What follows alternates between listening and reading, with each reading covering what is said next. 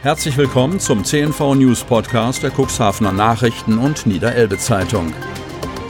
In einer täglichen Zusammenfassung erhalten Sie von Montag bis Samstag die wichtigsten Nachrichten in einem kompakten Format von sechs bis acht Minuten Länge.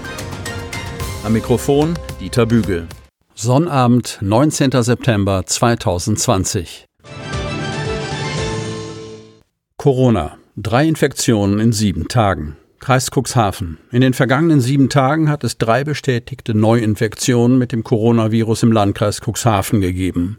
Am Freitag kam ein Fall dazu, wie das Gesundheitsamt meldet. Unter den insgesamt 423 Infizierten sind noch vier Erkrankte.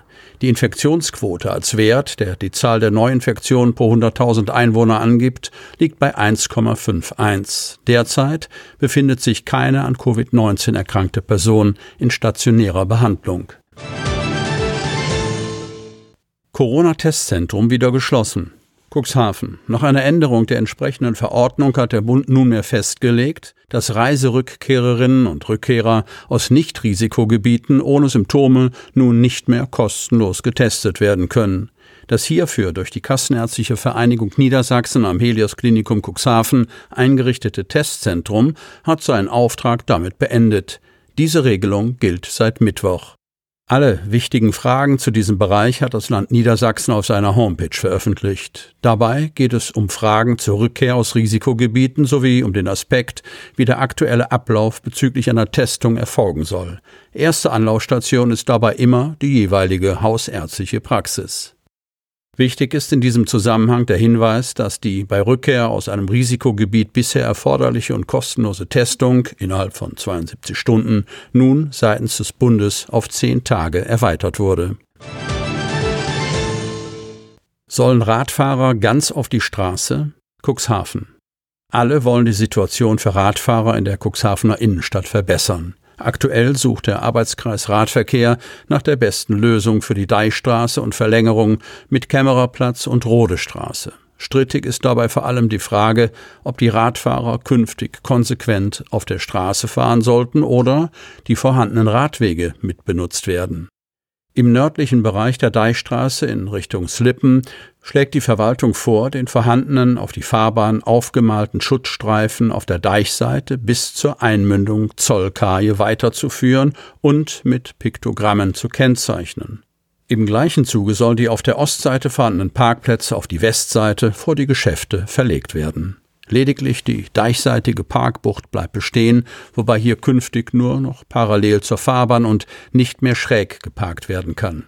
Da die anliegenden Geschäfte auf Parkplätze angewiesen sind, sollen die Parkplätze lediglich verlagert, aber nicht gänzlich abgeschafft werden. Durch die Umstrukturierung fallen insgesamt zehn Stellplätze weg. Für einen beidseitigen Schutzstreifen ist die Straße nach Auffassung der Verwaltung nicht breit genug. Um den Radfahrern das Fahren zu erleichtern, soll die Geschwindigkeit auf 30 Stundenkilometer begrenzt werden. Zur Verdeutlichung dieses Tempolimits sollen in beiden Fahrtrichtungen zusätzlich noch Tempo 30 Piktogramme auf die Fahrbahn aufgebracht werden. Gas geben für die Kinderrechte. Otterndorf. Die Jungen und Mädchen aus dem Otterndorfer DRK-Kindergarten und dem St. Severi-Kindergarten stürmten am Freitag das historische Rathaus, um beim Fahnenhissen auf die Kinderrechte aufmerksam zu machen. Anschließend zeigten die Kleinen beim Sprint durch die Altstadt, was sie sportlich drauf haben. Am Sonntag sind die Großen dran. Dann geht der Home Run am Weltkindertag über die Bühne. Nach dem Fahnenhissen wurde es sportlich. Der Bambini-Marathon der Kindergartenkinder, der normalerweise zum Auftakt des Küstenmarathons am Sonntag durchgeführt wird, wurde vorverlegt und fand aufgrund der Corona-Pandemie in abgespeckter Form statt.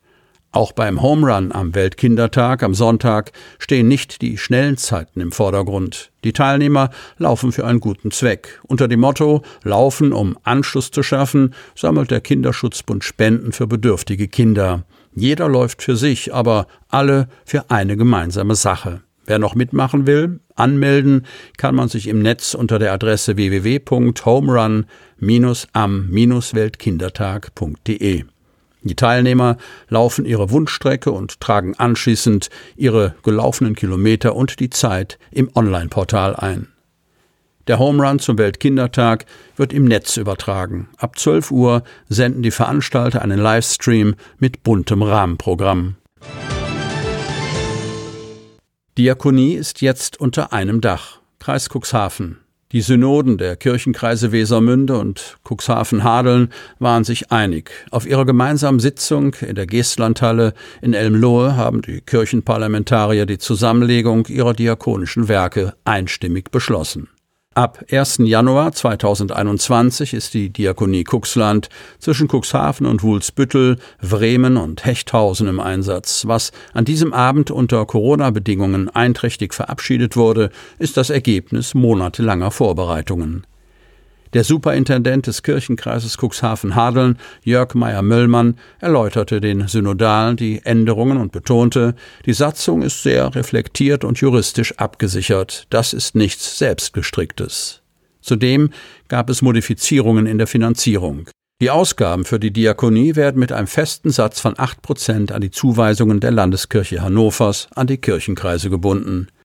Zusammen mit je einem Mitglied aus den mitarbeitenden Vertretungen fungiert ein Verbandsvorstand auch als Findungskommission, um nach einer Geschäftsführerin oder einem Geschäftsführer für die Diakonie Kuxland zu suchen. Die Aufgabe Stärkung der diakonischen Arbeit und Erschließung neuer Bereiche. Brennender Mähdrescher bringt Verkehr zum Erliegen. Altenbruch. Ein auf einem Feld brennender Mähdrescher legte am Donnerstagabend zeitweise den Verkehr auf der Bundesstraße 73 lahm. Gegen 19.30 Uhr war das landwirtschaftliche Gerät bei der Arbeit in Brand geraten. Lange, Dunkle Rauchschwaden wiesen der alarmierten Feuerwehr schon von weitem den Weg zur Brandstelle, die sich an der Altenbrucher Landstraße zwischen Altenbruch und Otterndorf etwas östlich der ehemaligen Gaststätte Junge auf der Südseite der Straße befand. Das Problem für die anrückende Feuerwehr, das brennende Fahrzeug stand mitten auf einem halb abgeernteten Feld, etwa 800 Meter abseits der Straße. Es dauerte eine Weile, bis die Löschwasserleitung dorthin aufgebaut war. Der Mähdrescher war zu diesem Zeitpunkt bereits weitgehend ausgebrannt. Dank des trockenen Bodens konnte die Feuerwehr mit einem Löschwasserfahrzeug auf das Feld bis zur Unglücksstelle fahren. Die Polizei regelte in der Zwischenzeit den Verkehr an der B73, der zeitweise zum Stillstand kam. Über die Ursache und die Höhe des Schadens konnte die Polizei noch keine Angaben machen. Im Einsatz waren neben der Berufsfeuerwehr Cuxhaven auch die freiwilligen Feuerwehren Altenbruch und Lüdingwort. Sie hörten den Podcast der CNV Medien, Redaktionsleitung Ulrich Rode und Christoph Käfer. Produktion Rocket Audio Production.